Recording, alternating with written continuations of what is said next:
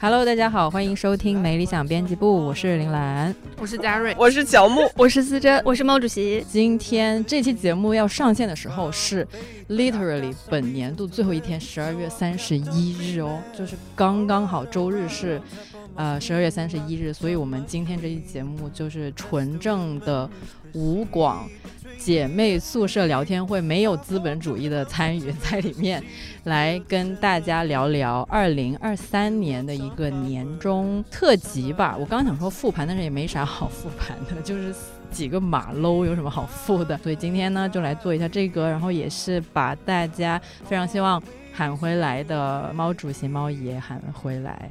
所以呢，我们的第一趴当然就是要先请猫爷来讲一讲。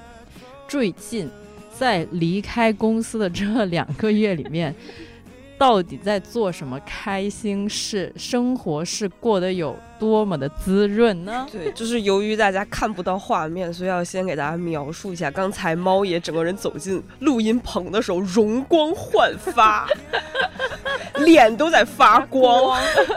离职是最好的医美。来吧，你给说说吧。我最近在过的生活就是学会怎么作为一个最基本的人活着，而不是作为一个工具活着的状态。因为就是离职之后，你知道吗？你突然发现。没有人在给你设定任何的目标的时候，然后也没有人给你很多的呃具体的工作和压力的情况下，然后你就很像一个被压了很久的气球，然后突然失去了那个压力。其实失去了那个压力的时候，你有一段时间是会处于一个呃稍微有一点迷茫的一个状态。嗯，但是这段时间我觉得是一个很好的让我自己去回想说。就是如果我只是作为一个最基本的人活着，不去创造任何的价值和贡献，也不接受任何外来的既定的目标的时候，到底应该怎么活着？然后其实还没有想清楚。这两个月我感觉就是这样的一个状态，还蛮难描述的，但确实很有意思。好多欲望和好多需求都会降到很低。其实最基本的活着需要的东西好少。那你每天几点起床？其实没有。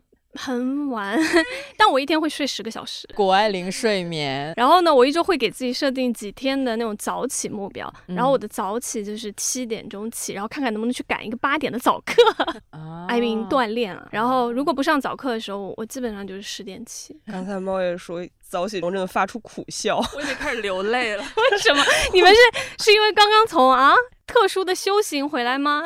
迅速说一句前情提要，就是我们上周集体去了上海的一个庙里面团建，嗯，然后就有过四点半起床的时候，一天只睡四个小时，他也没有压榨我们。四点半起床的时候应该是九点半睡的，但没有人可以九点半睡，就大家还是十二点睡。起了之后中间有一些休息时间，但也再也睡不着了，好像《肖申克的一天》啊，就是好漫长，这一天怎么过也过不完。做了巨多的事，一看表十二点。反正当时嘉瑞把你们那行程表发给我的时候，我看那个说什么五点起，然后什么五点半早饭，然后九点睡，我当时就笑了。我说这新媒体这几个人呢，最好是可以给我九点睡、五点起的人。完了完了，我突然想起来忘记 拍蓝妹的脑袋在被里面不愿意起床这个画面了，怎么办？主要是我感觉这是比赶稿还苦的。对，但是如果给你的话，你能起来吗？Of course，我一个这么守时的人，我怎么可能起不来？我作证。而且我觉得最为离奇的是，嘉瑞说四点半起，他并不是被闹铃闹起来的，而是那个。安利它有打板儿的声音，嗯，这个最好笑了，因为我们第一天去的时候高铁晚点，所以到达上海的时候也已经是凌晨两点半了，然后所以等我们在安里躺在床上是四点半，也就是说躺上还没有十分钟，木鱼的声音就敲起来，对，该类似类似木鱼的，对，类似于木鱼的声，后面还有钟声，那时候我们还没开始睡呢，而且我同宿舍两个人。Which is 小李和浩莹，他们俩真的睡眠质量超好。因为那天晚上他们三点多到了，我下去接了他们一下，然后四点半打板了，我又起来出去了。然后等到我上完早课、吃完饭回来，他们还在安然的睡着。而且那天晚上，因为我们就是分了，就一个小部队先到，一个大部队后到，然后大部队就是晚到那一批，然后。大部队我们的那些人全都说哇，嘉瑞他居然起了。然后我说不是，他不是起了，他不睡觉的。但是你知道这种就是你被安排的明明白白，你就只要去做什么都不要想的那种感觉对我来说很好。哦，你看，这就是我在离职的时候完全感受不到的感觉，就是你所有的事情都必须你自己给你自己，没有人会帮你安排你的生活，没有人会帮你安排你既定的行程，也没有一个社会时钟在那敲着跟你说八点钟要起床，九点钟要上班，没有这样的。然后好处就是你确实可以做很多自己一时兴起想做就去做的事情，所以我在两个月里面突然发现自己多了很多那种一时兴起然后就去做了的事情。那你一时兴起做了啥呀？比如说啊，我举举个例子，我昨天突然晚上锻炼完，然后去买了一张电影票，去看了吕克贝松的新片。哦，狗神。对，就十点多，然后看到十二点多，就经常干这种事情。就是突然我想起来，哎。今天突然想去干个什么，不然就去吧。然后就一起床，然后就就准备去。这个听起来很像单身独居的我的周末。区别就是他可以在周中也做这种事情。工作日出去真的还是差别很大的。你可能是五点钟起床买了早上八点钟的电影票。猫爷现在就是没有这种既定目标的日子之后，那你你觉得自己的这个什么？人生价值之类的有什么改变吗？之前就我们发微博，时不时会有一些听众或者一些朋友就来问，不知道你离职之后的生活怎么样？人生价值有没有什么改变？我觉得可能时间还比较短吧，没有没有到这种 就是整个整个人生三观都需要发生一些变化的一个阶段。但是我突然想到的就是，我突然就是买了一个那个 MUJI 的那个万古烧的锅，我不知道大家知不知道，就是一种日本土锅，然后那个土锅是需要开锅的。有人知道这个开锅的过程吗？不是放油，吴师傅在点头。要用动物油？不不不，因为陶土锅它是不能用油的。然后陶土锅的开锅过程是煮粥。哦，我想起来对，是煮大米粥，去让那个粥静置一夜，然后靠那个淀粉去填补那个陶土锅里面的那些空隙什么之类的。那个时刻就是在煮粥那个过程，因为它要防止那个锅粘底，然后它要慢慢的熬。我一直在慢慢的搅，然后你就看到，因为它是那个米和水放进去之后，然后。你不停的搅的过程，它会慢慢的由那个米和水分开的状态，慢慢变成一锅大白米粥的过程。我不知道为什么那个煮粥过程好好神奇，就是 就是突然让我觉得，对，又是一次心流的状态。然后我就在那慢慢搅，慢慢搅，然后就非常的平静。好像是去年段志强 老师的那个什么寄语里边，我好像记得他讲过类似的话，大概就是说大家可以去做那些比较。呃，打引号低能的东西，他不是这么说，我只是现在找到一个合适的词，就是说什么换个灯泡啊，然后或者是什么家里搞卫生啊，或者是什么做菜、切菜、种菜之类的，就这种所谓的没有什么太大的社会价值的东西，然后你做一下这这个东西之后，一方面其实他们不容易哦。比如说换灯泡不是那么容易换的哦。然后另外一方面，你做着这些东西的时候，可能会产生一些新的比较奇妙的感受。我这两个月真的有很多这种莫名其妙时刻，就是那件事情很小，然后好像对别人来讲也没有什么特别的，但是就是我自己那个时刻就突然很开心，就莫名就是突然粥很好看，对，那锅粥真的很漂亮。然后因为你煮出来，我也不知道为什么那个开锅的过程很奇妙。那你会喝吗？那个粥？不会不会，我会倒，会倒掉，还有还是。会倒掉，因为那个米也没有洗，它就是为了粥里面的淀粉去填那个空隙嘛。很好哎，那我们既然都聊到这个高光时刻，大家按顺序分享一下。我先从嘉瑞开始，就是在庙里面第一天到的时候，晚上九点，你们所有人都还没来，然后刚好我听到敲钟的声音，我就去了那个大殿的门口，然后那个小师傅说：“你进来呀。”然后我就进去了，然后是晚上九点的庙里面的大殿，漆黑一片，只点了一些蜡烛。然后那个小师傅在那儿边敲钟边唱那个扣钟叶，就是一个像经一样的东西。然后我就在那个店里面站了可能有二十分钟，因为他那个东西他敲了三遍，我就听了三遍。然后我就在默默的观察那个黑漆漆的地方。那个时候是上海第二天可能要下雨，就是有一种山雨欲来，然后外面风很大，吹着那个电上的，呃，那个铁质的像铃铛一样东西，就叮铃铃铃铃。然后呢，店里面是比较幽暗的，听着那个钟夜，那个钟夜就是要敲开地狱的大门，就是有一种，我在那里就是我也不知道是怎么了，就觉得很感动。我们我们看了一下，有很多佛教节目，就想从那个公元前几百年的那个事儿，然后一直延续到现在，然后就有无数的人在这个事情上在做，然后。你终于到了那个地方，倒是也没有体会到什么神性，但是你就觉得这群人还挺厉害的。没有，我就觉得我说的乱七八糟的。但是那我能理解，就跟开锅差不多的一个 时刻。我 我觉得我的高光时刻可能也很奇怪，大概是我今年五六月份毕业回来的时候，然后那个时候其实非常忙，就是有很多事情，就是什么毕业典礼啊，然后又是我妈妈过去。呃，参加我的毕业典礼，所以要安排她的一些事情，然后又要安排我当时的兼职，然后还要收拾我的东西，给我的所有家具找新主人，给我的房间找新主人，以以至于就是让我的室友他可以继续有一个新室友，然后再安排国内的东西，有点像是从一种又新又旧的生活跳回到另外一种又新又旧的生活，在华盛顿的生活虽然已经过了。一年多了，但是它对我来说还是一种新生活。然后，但是我即将回来的生活呢，它好像是一种新生活，但是又是回到我以前的那种。轨道里面去，就是我身边有很多东西在跑，但是我又感觉我对他们很有掌控力，就把我很喜欢的家具们就是纷纷移交出去，然后把我维护的很好的房间移交出去，把我的厕所擦得锃光瓦亮。然后未来好像不太知道会发生什么，但是又很笃定。现在回想起来，算是感觉很不一样的一个时刻。这就是 J 人的快乐。OK，出于就是一种秩序的美，呃，类似于那种一个建筑物，然后它修得很漂亮，然后你对它很笃定的那种美。我刚是产生一个画面，就是吴师傅自己在那边拿着一杯热美式，但是背后有一片大的屏幕上跑着所有他安排好的事情。你们是没有被吴师傅的 calendar 管理过，我真的一天收到他三个提醒。我是被他管理的，但是只有我的电脑被他的那个 calendar 管理，我的手机已经取消了同步，我拒绝。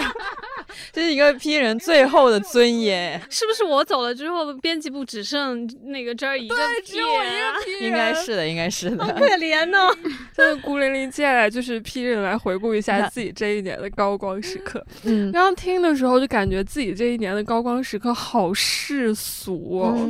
它其实还是跟工作有点关系的，因为我之前忘记在哪里看到，好像是一个评论区看到说，二十七岁这一年就是会过得无比艰难。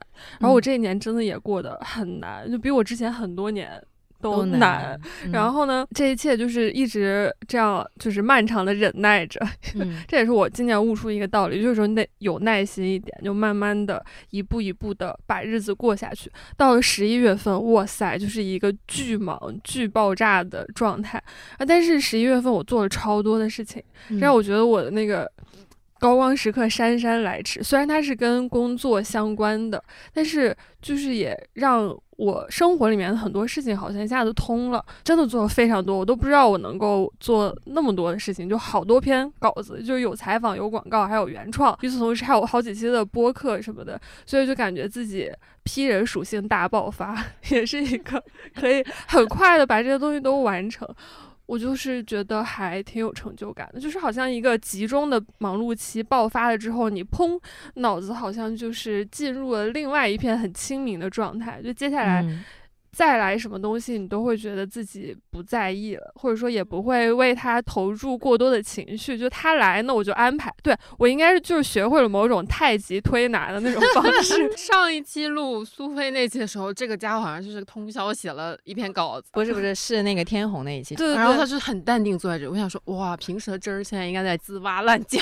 那好像是周二的时候决定写，就是涉过愤怒的海那篇影评，然后周五的时候发，我写到了周四。的晚上三点，然后第二天上午就是坐在录音室录播客。对，然后我还发消息跟他说：“你不会死掉吧？”对，他说：“你还活着吗？” 然后就是十二点录完播客去排版，然后那天中午发完就说：“哇！”对对对对对，大概是这样的一个。这就是批人给 J 人一点震 撼就是震到我们这就是叫什么爆发力？对啊，就是爆发力 Max。在十一月份的时候，我觉得也遇到了一个对我来说很厉害，或者说嗯很有启发意义的采访对象嘛。他是我之前讲过那个问心。的编剧周亦菲，这个姐姐真的超好，就只能说从方方面面，因为她也是就是熬了很久，然后突然成为编剧，再熬了很久，然后突然推出了几部还不错的作品，就这种忍耐力，我是真的是一个没有忍耐力的人，就一个批人嘛，就以爆发力著称的，但真的没什么忍耐力，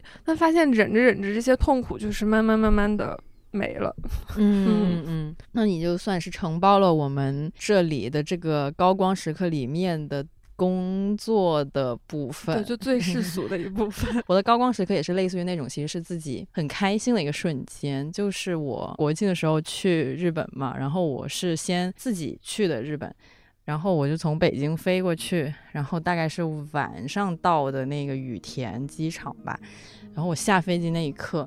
就是很开心，我要怎么形容这个开心呢？就是我下了飞机之后，我走在那个走廊上，要准备去做入境的那些东西嘛，然后也是那个手机已经换好手机卡就可以上网了，然后我就很开心，我在那个走廊的时候边走边笑，就是我在看一一边在看附近的东西，然后我看到日文，然后看到什么，然后我还给自己拍了张照片，就是那种笑的过于猥琐的，那就是一种发自内心的。很开心，因为我觉得我是有一点点那种叫什么预防性悲观，防御性啊，防御对对对，就是我不太相信。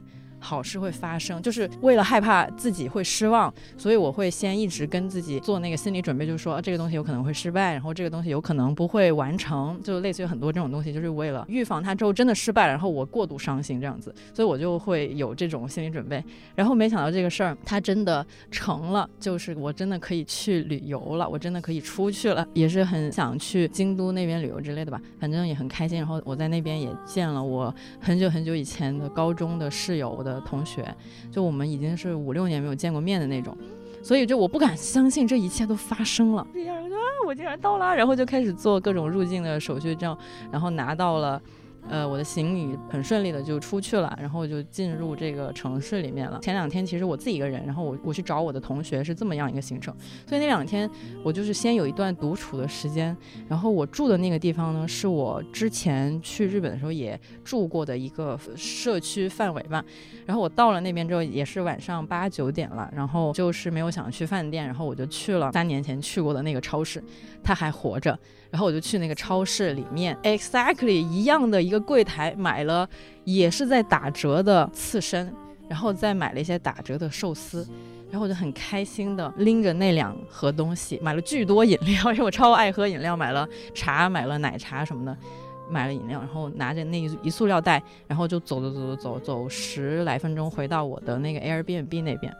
然后这一路有一种，我不仅是我到了这个地方，另外一方面它还是我熟悉的，就是我以前去过的地方，它还存在。这是不是也是吴师傅说的那种又新又旧的那种感觉？我就有这种感觉，就是 很开心，像个春游前年的小学生一样，确实很像，就是那种很悸动的。感情，然后没想到真的实现了。我感觉我以前就是遇到喜欢的男人，好像都没有这么开心过，而且持续的很长。然后再直到很久以前的室友，他是中日混血，然后他就来找我，然后我也是在那一刻，我不敢相信，七八年之内没见面，然后见到他，然后这样子，然后觉得很激动。然后我们当天晚上就是在自己的住所那边聊天，聊到凌晨两三点。然后他跟我说：“你要不要睡觉？” 总之就是这样子吧，就是一种久违的重新回到呃自己向往的地方的那种感觉。我其实就是想说开心就好。谢谢谢谢。那我再补充 另外一个，也是在那趟旅程之中，其实是我去禅修，我才回想起那个 moment，就是程青老师不是让我们打坐嘛？其实我脑子里面超多杂念的。他就是程青老师提倡的是一个，就是我们要放下那些念头。然后程青老师还用了一个特别好笑的那个比喻，就说，就说我们的念头就像只狗，就是说那狗会跑出去，但是我们要做的是，狗知道外面有动静，但是这只狗它可以做到不动。我在打坐的时候，其实我是就说那只狗一直在跑来跑去，疯狂跑那种，我超多念头。Anyways，但是那个打坐还是蛮有趣的一个体验。然后在打坐的时候，我就回想起来，日本的时候去了一个京都，然后在岚山里面的一个比较小众的寺庙里面，很小的一个寺，就去了那边玩了一下。那天那个天气非常的好，有一点点冷，但是呢，阳光特别特别的好。然后我就坐在。那个它也是有一个垫，有一个垫，然后但是他们不是有那个垫的外外沿，不是有那种可以坐在上面，然后你的脚等于就就放在上面，你不会触达那个地面，然后那个脚就在那甩来甩去，你懂我的 形容那个东西吗？我我的正对面有超多那个石头小人儿，好像是和尚还是佛来着，就他们雕刻的那种石头，然后有很多青苔，然后又有一个很大很大的树，那个树叶就是这样轻轻的轻轻的，然后又有阳光在上面，还有风声。然后我在打坐的时候，我就觉得我魂穿到当时的那个景象里面，我就坐在那个大殿的边边，然后脚在那儿甩来甩去，我觉得非常的舒服，好有意思。就是不知道是不是因为我的开锅带歪了，大家的高光时刻好像都跟就是那种社会定义的成就没有太多的关系。嗯，除了这儿那个稍微世俗一点，但感觉也是为了内心找到 一种新的突破吧。嗯，就是好像大家都是自己一个很圆满的状态，不是说那种我需要靠外部的一些肯定。比如说你刚刚。开头讲的说，很多人好奇，就离职之后到底生活会有什么不一样？我说实话，我真的觉得没有什么太多的不一样，就真的很像是把自己的周末拉长了一倍又一倍的那种状态。各种社交平台上会有很多人离职之后去达成很多他之前想要做的，但对我个人来讲，我反而觉得我的离职生活非常的平静。哎，比如说滑雪，我今年到现在都没有去滑过雪，竟然没有？对，就很神奇，不需要去做一些。那样的事情，达成的事情，对，就很奇怪。我的离职之后，我反而觉得我没有那么多想要去完成的事情了。我不知道是好是坏啊，因为我自己也没有想清楚。但确实就是不想要去做的一件事情是叫完成，就不想像一个 checklist 一样，我今天哎要去做一个什么，我没有这种完成，而是都是很兴起的。但是平常的日子就是一个很平淡如水。我感觉那个是我离职之后比较。大的一个感觉，反而不是说离职说哇，好像你有了很多时间，然后你可以去很多地方玩。因为旷野里面一看人也很多。对，真的是今年。真的很奇怪，就在我说我要去见北京的秋天之后，北京的秋天来的好晚啊！就是我大概离职可能一个月之后，北京秋天才来吧。然后我的我的离职到现在已经过了一半了，就是有很多很奇妙的时机和契机，都好像跟自己原本设想确实也不太一样。但我重新看了好多过去看的一些剧，我把《重启人生》又重新看了一遍，还是觉得好好哦，就是好多都很好。主要是我那天在看那个呃面包。和汤和猫好天气哇，被里面一句话打动，就是小林他最后说了一句话，大概意思是说，如果能够好好的作为一个普通人活下去，从现在开始，你这样的人是很可贵的哟，大概是这个意思。然后我就突然被那句话给击中了。嗯，对啊，尤其是在这个人的这个呃成长期啊，就是会很容易的会依附于一些外部的标准。反正是我自己可能也经历过。我正在经历的一个阶段，就是会挺希望用一些外部的标准来证明自己很多的东西。我懂，但有时候反而是当你脱离这种东西的话，可能你会需要更多的自信呢，或者什么智慧也好，来让你自己相信你自己没有完成所谓的巴拉巴拉巴拉，是没有完成 KPI，没有完成这些一切的东西。我这个人本身还是有价值的。我这个人本身，就算我平淡如水。但是我也是有价值的水，嗯，就是你活着这件事情本身就是有价值的。要说服自己，这个其实是一个还蛮难的事情。但我觉得这可能需要一些其他的支持，比如说你的家人。然后你身边的朋友什么的，嗯，他们给你的肯定，我觉得还蛮重要的。就是我这样活着的时候，我身边的亲人都还蛮，就是也没有说什么。然后那个时刻，你还是内心会很安定的那个状态，就是你会觉得，哦，原来今天我只是活着也是可以的。嗯。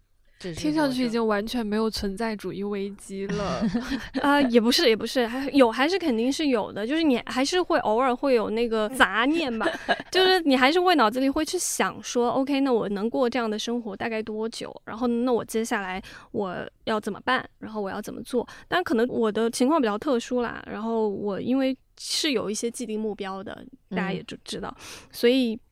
我可能还好，因为我这个时间不会太长，然后我自己也有一个很明确的一个时间的节点放在那里嘛。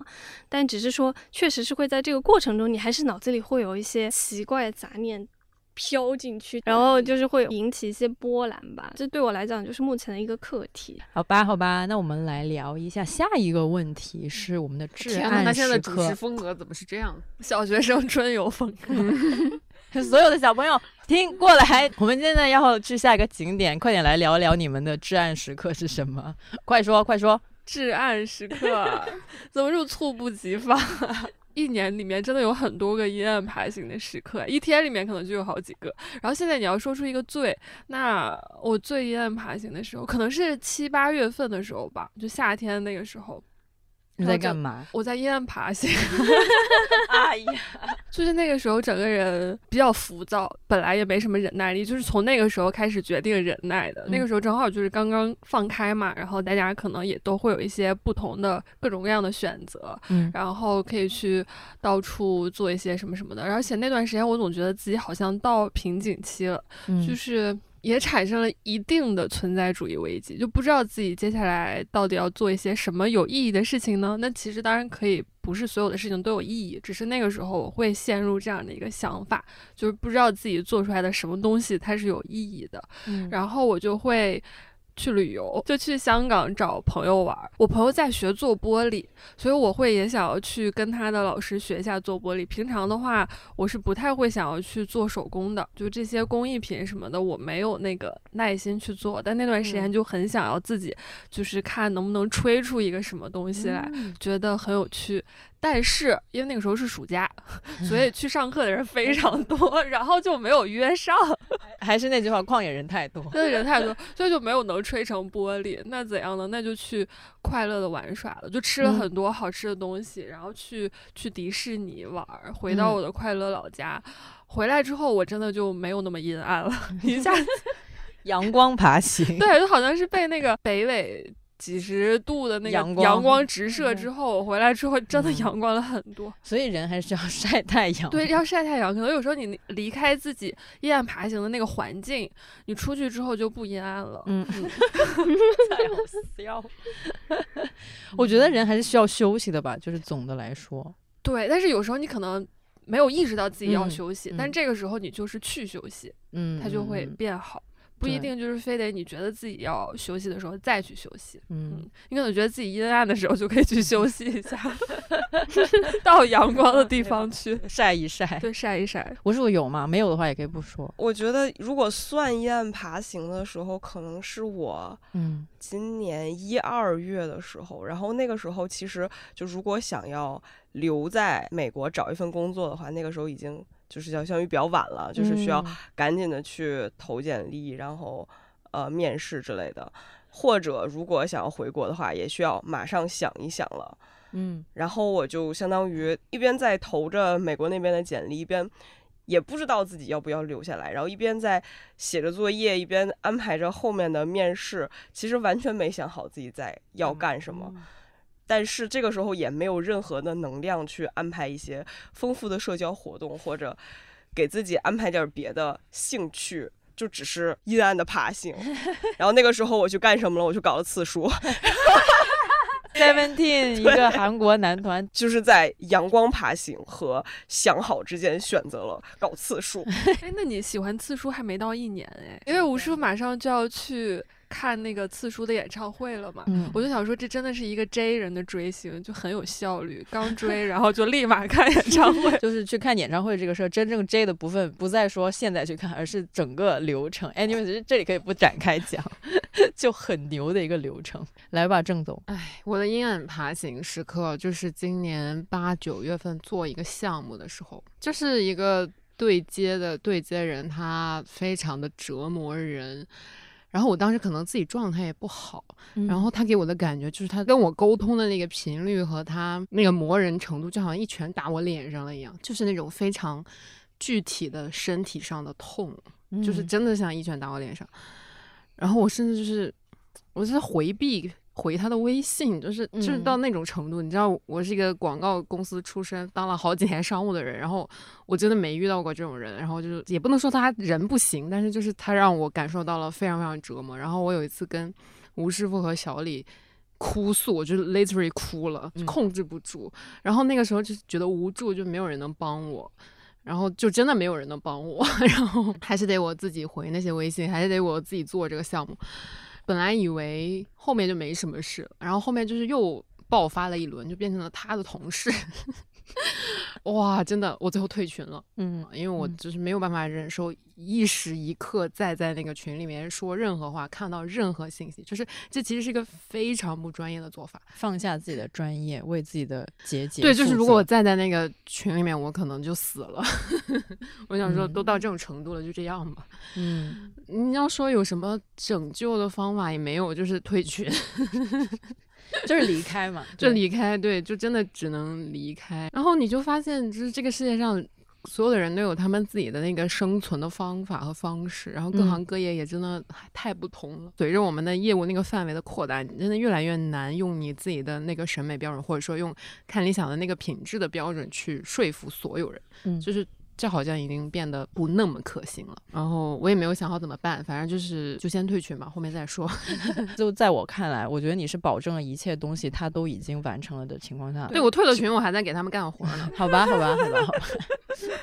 我的阴暗爬行时刻，我觉得可能是更多是一个困惑层面的东西吧。就因为今年的这种，包括猫爷走了之后的这个一系列的公司工作上面的变动之后呢。我现在会对我自己的工作角色有时候会有一些困惑的地方，因为我会觉得，因为以前的时候我好像不太需要有什么个人意志，你不知道这么说你能不能理解？就是会突然发现有很多事儿没有你以前想的那么简单吧？就是以前的那个逻辑可能是，OK，我手上有一篇稿子，我把它做好，非常的直接，就这么简单。我想到了一个比喻，一头 拉磨的驴突然变成了领头驴。对，简单来说就是这么一句话总结过来。我的困惑就是，我发现事情没有那么简单，尤其是会发现有很多事情是需要个人意志的，这个事情真的很难。就可能这个也跟像猫爷离职之后，比如说他要自己去安排自己的生活，或者自己去看一下我到底要干嘛。我觉得这种有一些些的微妙的相连之处，就有时候当你不是被安排的那个人之后，我就会有点 困惑。其实有很多事情，其实对我来说是更开放了的。比如说我想做啥，我想怎么做，这种东西都是开放的东西。就某种程度上，你也可以说你。有了更多的权限之类的，但其实这些东西需要你的个人意志比较强，就是你得知道你要干嘛，就这个事情很难，这是我今年比较有困惑的事情。但是呢，可能另外一方面又因为我们这几个月 因为少了一个人，然后就很忙，每个人都像《千与千寻》里的锅炉一样。然 后先别想了，先跑了再说。拉磨比较重要，这个比喻实在太好笑了。对，就是一直在拉，一直在拉，所以也没有想，就是等于说用忙碌去把那些什么什么危机给先填充掉，先把这个磨拉完，然后之后的事情之后再说。就等于郑总那个，先把这个群给退了，之后有什么后果之后再说吧。嗯，我这之后才 再说，还是一个非常妙的解决事情的一个东西。因为其实很多时候这种困惑，它没有一个所谓的很明确的 deadline。好了，那么猫主席 有没有任何的 阴暗爬行呢？我今年的至暗时刻就是在离职之前的，不对，应该准确说其实是今年的一二月份，是真的那时候就是。疫情刚刚放开，然后那时候那个时候才叫做叫什么沉默不语，各自东奔西走的那个那个时刻。对，那时刻我真的是觉得对我来讲是一个至暗时刻，因为可能因为那时候正好是年关吧，然后也是到了新的一年，然后我当时那个状态就很奇怪，那那一刻就真的是觉得以前我比如说想到另一年的时候，那个脑海中的那个印象啊，或者说想象出来自己构建出来那个形象，是一个哇。一片光明，就是你好像有很多可以做的事情。我今年跨年的时候，我当时想的，我的前路是一片混沌，就像那个寂静岭 里面的那种状态，就是一片灰烬。你就感觉好像你经历了一场大。难，然后呢？那场大难之后留下来的全是灰烬，然后那种灰烬还在不断的就是飘在空中，然后让你眼前什么东西都看不清楚的那个状态。那个时刻是我真的今年，如果要算今年，因为我感觉我的人生始终好像重新 重启了一样。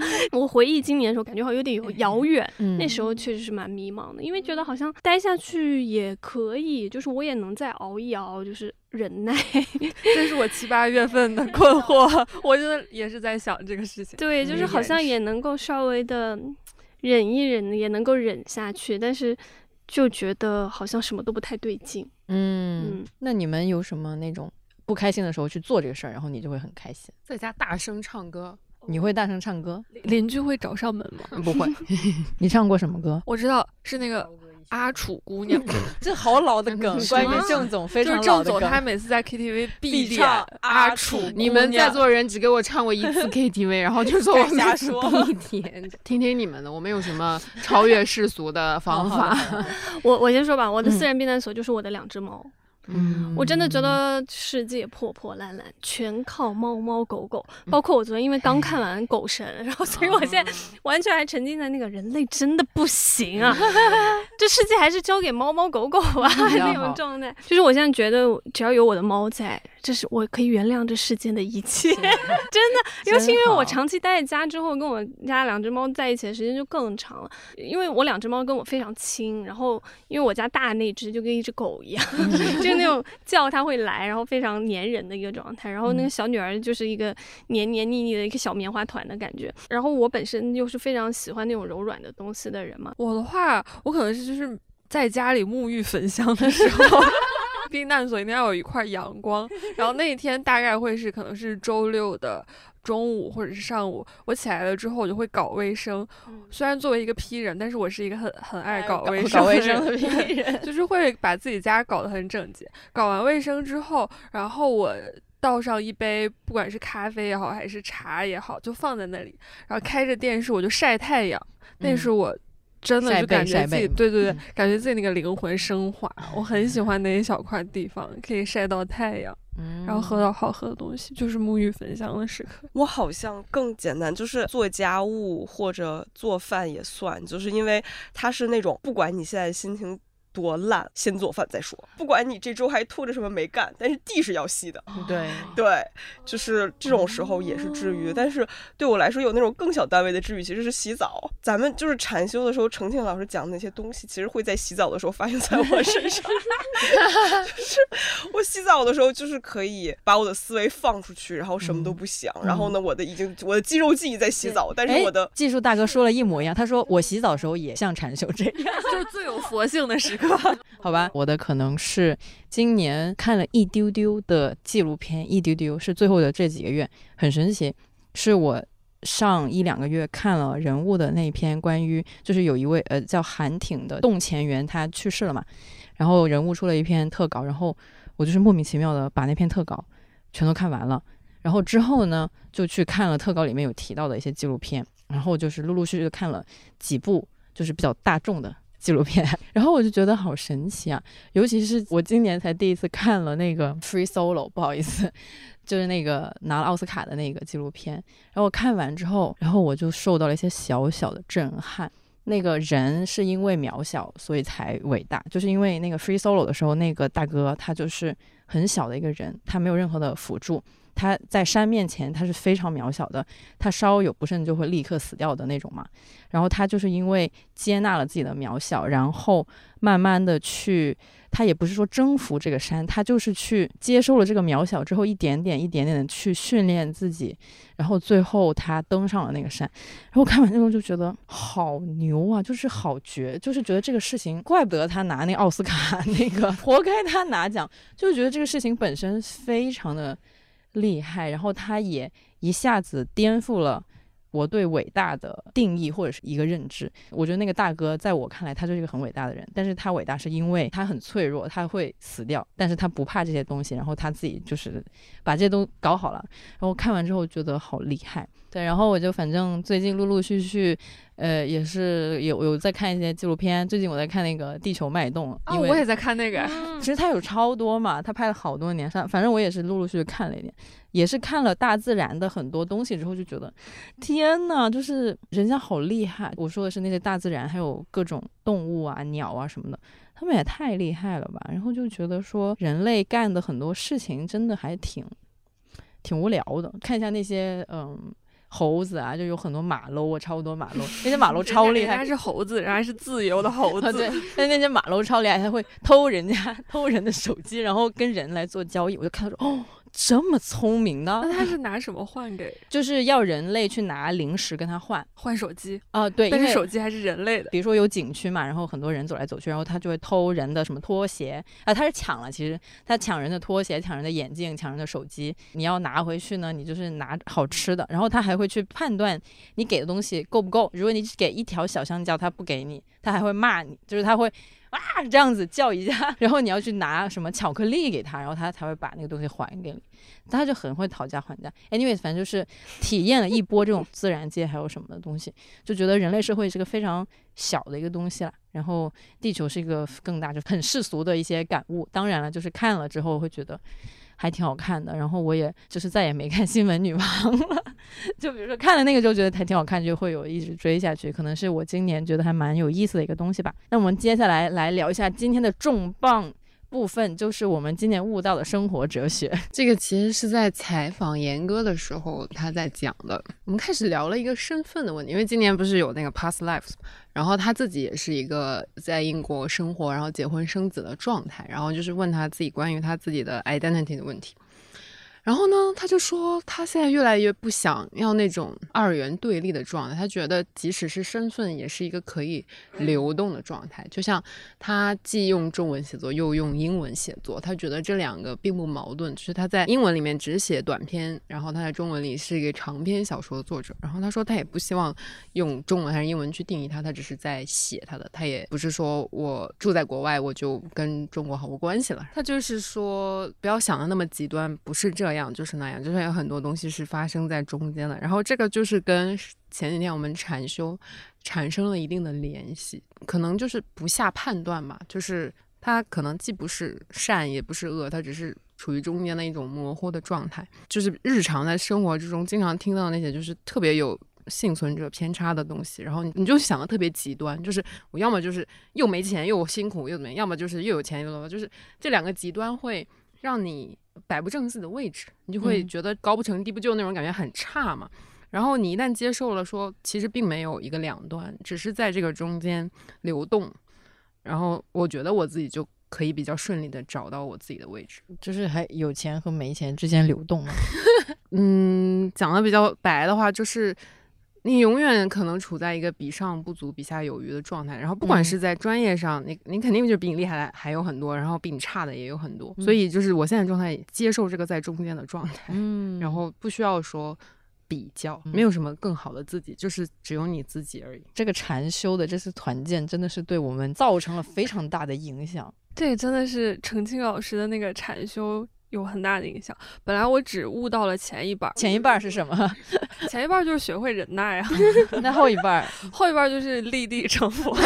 之前在其他期也讲过，自己大半年的时间其实就是学会了忍耐这件事情。有些东西你慢慢忍着忍着，它可能就消散了，然后你会发现，哎，出现了一个豁然开朗的转机。这是这一部分。然后另外一部分就是我是一个容易想很多的人。但是呢，就就可能是有点那种高敏感在里面嘛，有很多东西可能都会被我注意到，然后而且被我的脑子吸收，我就会去想那个事情。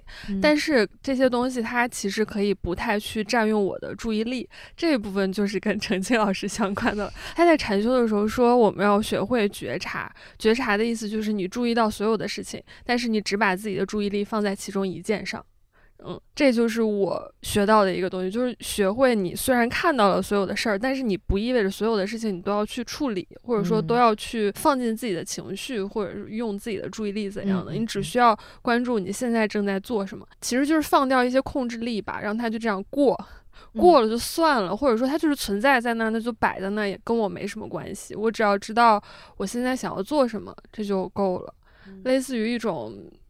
让所有的东西都流过你的脑袋吗？但是你只注意到其中的一件事儿，就是陈静老师举那个例子，说每个人的脑子里都有一只狗，然后你开始随便想的时候，那只狗就跑得很远。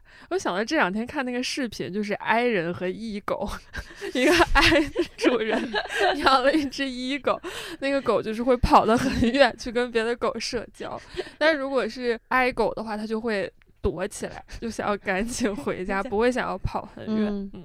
对，我觉得我今年最大的一个成就，就是我今年真的少生气了。我今年的乳腺结节完全没有增大，我觉得我好厉害啊！我是怎么做到这一点的呢？来分享一下经验。就是我觉得我今年真的悟到了，不要 push 自己去做一些完全不属于自己的事情。就是我之前有的时候会以一种这件事儿可对你好啊的感觉来要求自己，就虽然知道就是这件事儿我从头就很抗拒。它虽然可能是一件好事，但我不喜欢它。但是我会像就是有一个隐形的爹或者有一个隐形的妈一样，去做去做去对，来跟自己说啊，嗯这件事可是对你好的呀，你去试试。但是都不好，就是他们都对我不好，然后后来不太好。就觉得尝试是可以尝试的。这个时候就是还是要听自己的感觉，嗯，如果从头就觉得不香，那就算了吧。嗯嗯，对对对，就是也不会不会损失什么，会找到自己干的更开心的事情的。躺着。对，我觉得我抢了吴师傅的饭碗，这个是我很久之前就有在想的一个事情。我先说，我本人呢不是 Seventeen 的粉丝，但是因为就是跟吴师傅一起上班儿，然后呃成为朋友，也会这个叫什么，多多少少都会听很多。然后因为我本人是一个会关注韩娱，就是所以我也知道哪些团在干嘛，但是我不会深入的说追某一个团。但是吴师傅自从他喜欢 Seventeen，然后也会跟我们聊天科普之后，我就觉得特别好笑的一点是，Seventeen 是个很神奇的团，出道很多年，他们一直都没有所谓的登顶，但是他们就一直都活着。就是这个东西，你不要觉得他好像没有成功或者怎么样，不是有的团他们登顶，但是他们进去了。至于这个进去是进哪儿呢？大家自己品味一下。有的团他也登顶过，但是他们四分五裂。有的四分五裂了还在进去，嗯，就是这样的一个情况。但是 Seventeen 在这样诸多的情况之下，他就是默默的，有点像刚才嘉瑞讲的那种不上不下，然后他就是这么走过了八年。按照那些传统的那种什么市场分析，对一个团的那个什么所谓的爆发期，还有什么增长期、什么成长期之类的话，我觉得 Seventeen 可能不太符合那种传统的分析。但他就就是真的是自己走出来了自己一条路。其实到这个节点，应该已经是。什么人老珠黄的年代，但是他们没有，反正他们就是后劲很长的一个团，就可以这么说。然后我就觉得，哇，这个确实就是那种我自己称为 Seventeen 哲学，就是你要能熬，就是这样子，你不用一定要做第一名，因为我以前会经常觉得。好多那种第一名的人好厉害呀、就他们什么考试第一名，或者是怎么怎么样，跑步第一名，或者是吃饭第一名，就类似这种，我都觉得那些人很厉害。我做不到，我什么事我都做不到第一名。我记得很清楚，我很小很小的时候，幼儿园吧，然后我我就是去肯德基，然后他们做一个活动，就是说两个小朋友在一起，他们拼积木，谁先拼完了，谁就可以获得一个肯德基。然后我输给了隔壁那个男生，然后我就是有很多这种小事儿我都会输，就我就是这么长大的。但是 Seventeen 的这个哲学就是让我觉得说，就人生有很多不同的节点，你不一定都要拿第一名，或者不一定全都要胜出，你只要能够熬熬熬，然后你熬到最后的话，这怎么不算一种胜利呢？就大概是这样的一个意思。今年他们不是得了妈妈大赏吗？嗯，然后我妈就问我说：“所以他们现在是最红的团吗？”我说：“不是，他们只是熬走了比他们更红的团。”补充一下，我觉得他们一个是就是熬，另外一个关键词是倒霉，嗯就他们生存于一个非常倒霉的时代，嗯，然后他们也一直是一群普通人，就是，就是出道的时候出道专爆卖四十三张，真的假的？真的。中间虽然可能就是嗯有一些起色之后，就觉得啊自己能爆了，嗯然后那个时候就比如什么所有团都在做吸血鬼，嗯觉得啊我们做一个吸血鬼一定能爆了吧，结果拉了。然后后来可能就是也接受了，就是嗯不一定非要爆。倒霉的普通人也可以走到什么地方，不算太成功吧，嗯 但是就是也走到了。对，就是这个意思。熬八年，反正就是没有任何不敬的意思。我想表达的中心思想就是不用一开始就赢，慢慢的走很久。就如果你有这个能耐，可以走很久很久的话，你会发现时间还是会奖励走得慢的人。对我不能说是启发，是一个安慰。然后另外一个小巧的东西呢，就是这个是我的家属跟我说的，他就说。你不喜欢什么东西，你就离他远一点。然后就因为有有时候我有些烦恼的话，我晚上跟他倾诉，然后呢，他有时候就是会给一些很直给的答案。有时候我觉我觉得这些可能比较直男的一些想法，有时候还挺有用的。然后反正我就跟他吐槽了一大堆，我说这这个他怎么能这样，那个怎么呢？他说我，家开始思念同事。然后他就会说不喜欢。你不喜欢的话，那你就远离就好了呀，就是你就拒绝就好，这也不是一个不能拒绝的事情。然后给我的启发也很大，就是那个李雪琴的那句名言，就是说你不喜欢我，那我也不喜欢你啊。我觉得这是很简单的东西，其实很难做到，但是今年会去认真的去思考这些东西，就是说那谁不喜欢我？OK，那我也不喜欢你。就是面对很多这种网络上的评论什么的，其实也会这样子，因为有时候也会呃微微的攻击到我们嘛，嗯。来吧来吧，猫爷可以讲一下你有没有什么生活上的道理呢？哎，我就说我这一圈听下来，我突然觉得有点 sad。为什么？因为跳脱出来之后，突然觉得大家好像今年的关键词怎么都变成忍耐和和熬熬和接受平庸。我我不知道，我可能就是一个旁观者的感受吧。好像是不是确实就是大家都挺苦的。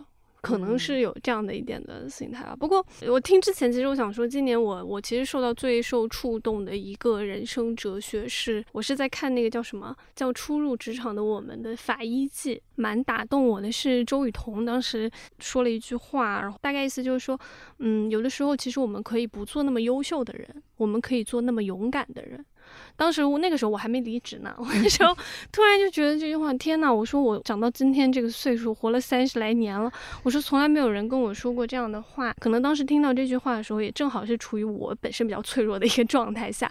然后那个时候我其实有很多犹豫不定的，然后举棋不定的一些时刻吧。然后因为我的人生成长路径一直来讲，我的好像都是被安放在了一个你要去做一些。就是你要拼命的往上爬，就是整个社会给你的压力，然后包括周遭人对你的期待，好像都是希望你不停的往上走，然后呢，一直要在那个，就是会把自己框在那个所谓优秀的那个圈子里面嘛。为了守住这个位置，很多时候你是不敢做出一些选择或者决定的，因为那些选择和决定相对来讲是比较冒险的，而且它的结果可能是稀烂的一个状态。但当时那句话确实非常非常的打动我，就是。对啊，我可以做勇敢的人。然后，但我听下 来的感觉，就是觉得真的，就关键词都变成了熬啊，然后什么。然后确实也是，就是我昨天不是去看狗神嘛，然后我后来去看了一篇法兰西胶片嘛，法兰西胶片写了一个采访吧，还是影评，我忘记了。那个法兰西胶片说 这部片子。从最开始豆瓣评分才七点一，现在涨到八点三，然后说是因为 可能一定程度上契合了当下年轻人这种受苦的一个状态吧，就很有共鸣，因为它就是一个受苦加复仇的故事。还有一个自己的那个感悟是，呃，你们有听那个反派讲金马奖的那一期吗？听了，突然戳中我的一个点是波米当时他讲的，嗯，你不要怨天尤人。我们是一步一步自己沦落到今天这个地步的。我觉得那句话非常的扎我，就是我们每天都在觉得自己在受苦，是因为别人的原因，是因为就像那个《霸王别姬》里面程蝶衣说的那个，你以为是小人作祟，其实我们是一步一步自己走到今天这个地步的，大概这个意思啊。嗯。但就反正跟波敏这句话很像，然后我就觉得哇，突然就是那一刻就是有点豁然开朗的感觉。他就是那一刻给我的感受就是对。就是我们每天好像都在埋怨很多东西，我们认为我们今天的苦是那个造成的，是这个造成的，是各种各样的原因强压在我们身上而造成的。但我们从来没有想过，有可能我们今天沦落成这样是我们自己的原因。就是这当然从消极的一方面讲，好像是一是一种指责，是说这是你自作自受的一个状态。但是对我来讲，我那时候听到的时候，我的感受是对啊。就是你，与其做一个每天在埋怨但你没有办法动摇的力量的时候，你不如想一想，就是我还能不能做出一些什么样的变化，去对抗这样的一些强压过来的一些苦难或者是什么东西。其实心里还蛮开心，就有一种被人痛骂一顿之后，觉得哦。对哈，是我沦落成这样的境地的话，那我就是有一些能动性，可以去做出一些至少在我层面上的改变，让我不要再度陷入到这个窘境或者这个困境里面去。嗯。就是我感觉像接受所谓自己的平庸，接受普通这个东西，好像已经是我们上一辈子的议题了。就是是好几年前就一直在讲的这个议题。我觉得这个议题来讲，我觉得稍微有一点嚼烂了。就我还蛮希望大家不要用熬这个心态。嗯 嗯，我可能觉得那个重点是在于每个人的时间不一样吧。嗯，可能这样理解他会好一点。就是。我们可以说他熬走了所有人，但是我们也可以说每个人他们的时间，就他们发展的那个时间维度是不一样的。这我感觉这个又回到了离职那一期东北副总的经典名言，也对应到你刚才说勇敢那个事。他说的其中一个话，我觉得很厉害。他就说，首先他说了时间的那个事情，就是说什么对于什么人，什么五年对于树，对于猫，对于人，对于什么灰尘都是不一样的东西。这个东西很厉害。另外一点就是他说的那个，当我们想要去做变化的时候呢，你没关系，你就去做就好了，即便它是错的一步。也是应该要去做的，这个我也觉得还挺厉害的。因为当我们想要对我们的生活做出任何改变的时候，当然会很害怕，然后也会去考虑各种各样，就你计算各种各样的后果，或者是一些什么可能性会发生什么事儿，然后有很大的可能都是会失败的。但是那个东北副总就说，呃，就算那一步是错的，你也应该去做，因为可能它的结果。一方面是重要的，但是另外一方面更重要的可能是你这个动的这个过程，就你的人生状态可能在这个时候它就是需要动一下，即便动到最后发现动错了，嗯，没关系，那我们就再找一找下一步的路吧。有的时候快可能会脚步忙乱，所以有时候那个忍耐下来其实是蛰伏，就是你要让自己看到每一步的那个变化，然后该在哪儿动，然后该怎么动，就是。它其实也还是有一个在动的过程，只是只是你要冷静一点，把自己的那个速度稍微控一控，但是还是会动一动。好吧，那我们今天的最后一趴还是例行公事，咱们来讲一讲对明年的一个寄语，或者你就讲一个简单的对于明年的 flag 就好了。保持健康，多让我出差拍点片子吧。别太惨了，好吧。我今年做到了少生气，我希望我们明年能做到学会多夸别人。我可能怪话说多了，让我说一些好话，我就很难说出口。尤其是就比如在接受别人夸我的时候，我就也不知道说什么。然后身边其他人都在夸别人的时候，我也我就觉得啊，对我来说好像是一种有点需要培养的那么一个技能。多夸别人的确是很好。为啥？这是美德啊，就是释放一些友善的能量。我想，我想举手。听到别人夸你，你不知道怎么回的时候，我看那个日本那个综艺，他说的，你可以说，你这么说我，我真的很开心。这样子，就是你这样既接受了别人对你的夸奖，但是你同时也夸了对方。不然呢？我之前不知道，对我之前对于这个综艺我才知道。对我之前对于这件事一般只有两个方向的回复，一个方向说谢谢，但就很尴尬，对对对停在我这里了。对对对。另外一个就是想方设法的再夸回去，但这样就显得很很虚伪。对，好的，什么什么？我的话，我可能是想要在二零二四年成为一个。保持开放、狠狠主动的人吧。我不希望自己落在一个被动的位置，一个被动。你今年被动了吗？有的时候是有点被动的。明年成为生产队长，因为对很多事情没有那么在意，然后也整个人比较佛，就批人都很随性。可能有的时候因为这种随性什么的，最后发现哎，事情好像变得比较被动，自己的那个能动空间会有点窄。但接下来我就是会希望自己能够主动出击，然后掌握一些我想要的东西，或者说我想要的方向吧。我不想就是在成为 play 的最后一环。突然回想了一下今年成为别人 play 的一环的那些时刻，也是很难过的。我回想起来，对，所以说接下来这一年不要 no，不要这样子，而且还要保持开放，就是要尽可能的不轻下结论，这是那个咨询师跟我讲的。但是还是要尽量的去尝试更多的事儿吧，然后让更多的可能性发生在我的生命里。对，因为我会想要去做一些不一样的东西，就不想要太。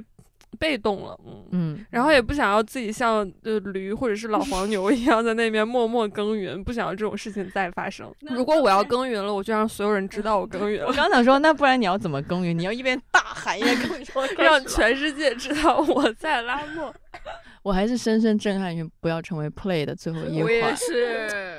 我浅浅说一下我自己的，先说具体的，就是我想要那个超级星星打那个 全科打到一百级，我超好笑。我是有一天在我在摁上面那个小程序，我在摁，咦，它这里有徽章哎，然后我，对然后我一看，我现在只点上一个是没有礼物你要达到一百级，然后进入那个名人堂，他就会给你寄有属专属你的吊牌，我就有那个东西。好哦，那我我会努力的。对我希望可以达到一百阶，然后获得那个徽章。完了感觉就是完全被人家给支配到，这个是一个很具体的事情。然后另外一个呢，就是连接到我刚才说过的一些个人困惑，我希望明年可以成为一个意志更坚定的人。这个说起来很虚，它也确实是一个很虚的一个期望，但是呢，具体点说，大概。呃，也还是那些，就是我希望自己有能够形成一个更加自己的判断力，然后能够对自己负责。因为很多时候你会听到各种各样不同的意见、建议什么的，然后好像看起来都很好，都很好。但其实在这个过程中，其实我是没有我自己的个人意志在的。所以我希望可以培养这个东西出来。来吧，我们的毛主席可以压轴一下下。明年想要做很多好玩的事情。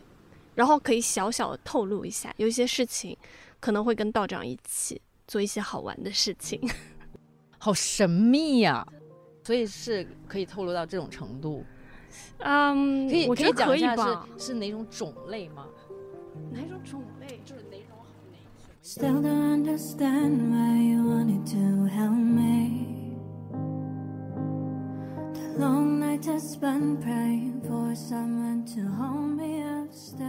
好了，那我们今天就聊到这里了。这是二零二三年没理想的最后一期播客，阿弥陀佛，谢谢大家的收听。我们知道我们十一月真的做了很多的广告，谢谢大家不离不弃，给我们口饭吃。对，就是谢谢大家。然后我们明年也会继续努力，当一个开心的女生宿舍。